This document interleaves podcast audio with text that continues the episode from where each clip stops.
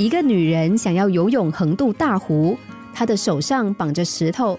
游到湖中央的时候，因为石头太沉，让她渐渐游不动，并且开始吃水。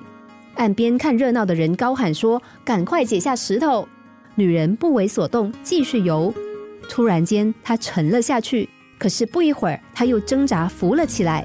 岸边的人叫得更大声，让女人赶快解下石头。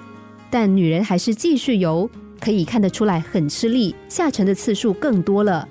更多人大声惊呼，让他赶快把石头放下。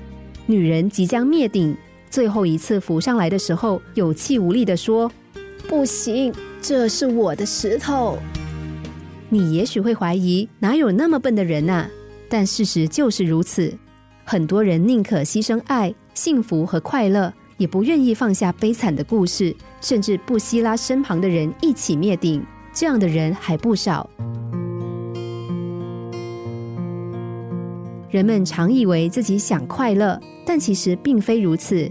因为比起人们想得到的解脱而言，人们显然更珍惜那些执着不放的故事。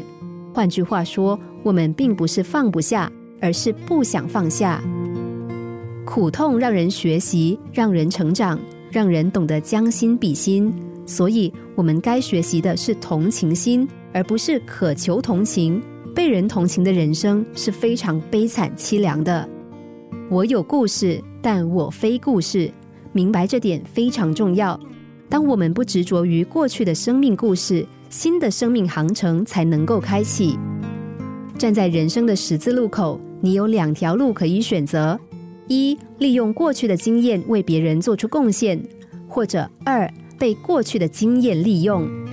你可以为别人带来黑暗，也可以把黑暗变成光亮。你可以成长向上。也可以向下堕落。你既是故事的作者，也是书中的主角。你可以改变故事的情节，甚至决定整个故事的结局。